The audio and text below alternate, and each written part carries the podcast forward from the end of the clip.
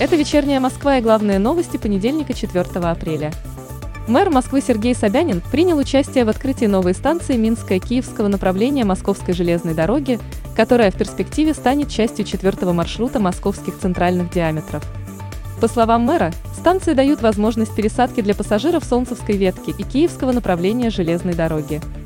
Центр геодезии, картографии и инфраструктуры пространственных данных ведет работу по созданию федеральной сети геодезических станций в рамках национальной программы «Цифровая экономика Российской Федерации». Об этом сообщил руководитель управления Росреестра по Москве Игорь Майданов во время совещания с фондодержателями пространственных данных столицы.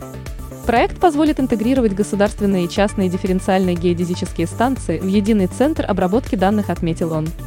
Компания «Тестконтакт» Резидент Технополиса Москва разработала устройство, позволяющее заменить импортные аналоги при тестировании электроники.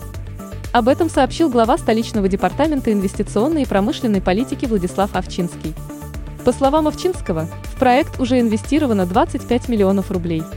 Начиная с 2019 года резидент Технополиса изготовил больше 25 тысяч единиц продукции на заказ, соответствующая информация опубликована в новостном агрегаторе СМИ-2.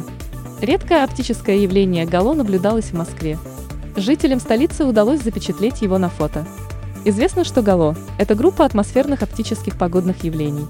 Для них характерно образование вторичного свечения вокруг источника света. Москва освободится от снега к 12 апреля. Такой прогноз сделала главный специалист столичного метеобюро Татьяна Позднякова.